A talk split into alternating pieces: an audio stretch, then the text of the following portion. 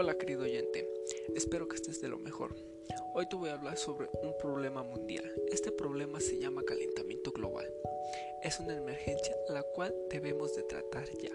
Así que ponte cómodo, relájate y escucha lo que te voy a decir. Todos tenemos malos hábitos y uno de ellos es el no informarnos y pensar que todo está bien en el planeta, cuando hoy en día nada está bien. Cuando pensamos en calentamiento global, normalmente nos imaginamos a un oso polar mirándonos con unos ojos tristes sobre un cubo de hielo y mucha agua en su alrededor. La Tierra está formada por cuatro capas, la atmósfera, que es el aire que respiramos y que contaminamos día tras día. La hidrosfera, que es el agua que utilizamos, pero no, no la que utilizamos para bañarnos. La criosfera, donde se encuentra el triste oso, o mejor conocido como casquetes polares y la biosfera, donde se encuentran las plantas y animales que explotamos día con día.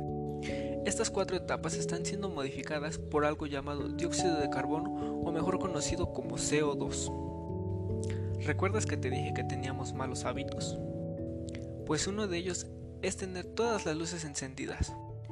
Pues tan solo en México, más de la mitad de la energía se produce quemando combustible, generando así grandes emisiones de CO2. A esto súmale fábricas, autos e industrias ganaderas. El dióxido de carbono se concentra dentro de la atmósfera, provocando el deshielo de los casquetes polares y poniendo esa imagen del triste oso polar. Sin embargo, este oso polar no es nada comparado con lo que le estamos haciendo a la Tierra. Y si no lo crees, déjame decirte que hoy en día, más del 30% de los anfibios, más del 21% de los mamíferos y más del 13% de las aves están en peligro de extinción o ya están extintas. Y esto tiene que ver porque parte de esos animales fueron porque necesitábamos comida.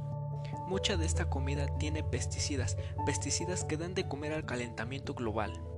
Lamentablemente estamos destruyendo ecosistemas enteros, ecosistemas vitales para nuestra supervivencia. Y si seguimos así, destruiremos gran parte de la biodiversidad biodiversidad queda agua, comida y clima. Y aquí la pregunta del millón. ¿Qué podemos hacer nosotros para ayudar? Tal vez te moleste que te repita que tenemos que apagar todas las luces que no ocupemos. También bañarnos en menos tiempo y con menos agua, o no bañarnos, ya que el agua es para las plantas. Dejar de consumir cosas que no necesitemos. Y por último, formar un hábito de no consumir tanta carne. Y ya por último para terminar, es el darnos cuenta que estos problemas no son del futuro ni del pasado, sino que son problemas que ya llevamos arrastrando día con día. Y pues, por favor, haz reflexión de lo que te acabo de decir y pues agradezco que me hayas escuchado y agradezco de tu tiempo. Yo soy Esteban, me despido. Buenos días, buenas tardes y buenas noches.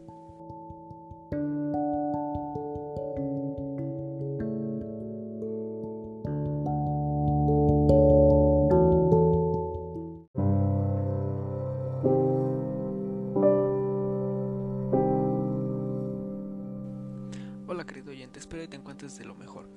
Yo soy Esteban y te voy a hablar esta ocasión del libro llamado Confabulario de Juan José Arriola, de la historia llamada Los alimentos terrestres. Bueno, empecemos. Nos habla sobre una persona que le manda una carta de queja hacia otra persona, a quien se dirige como vuestra merced, reclamando que no ha podido recibir los alimentos solicitados. En la carta expresa que ya debería de haber recibido más de lo solicitado, ya que no le llegan los alimentos en el tiempo acordado. Le dice que entonces le dé un reembolso por el tiempo que ha transcurrido sin sus alimentos. También expresa en forma de queja diciéndole que si el dinero de los demás vale más que el suyo, o el por qué no le ha mandado lo solicitado de acuerdo a sus alimentos.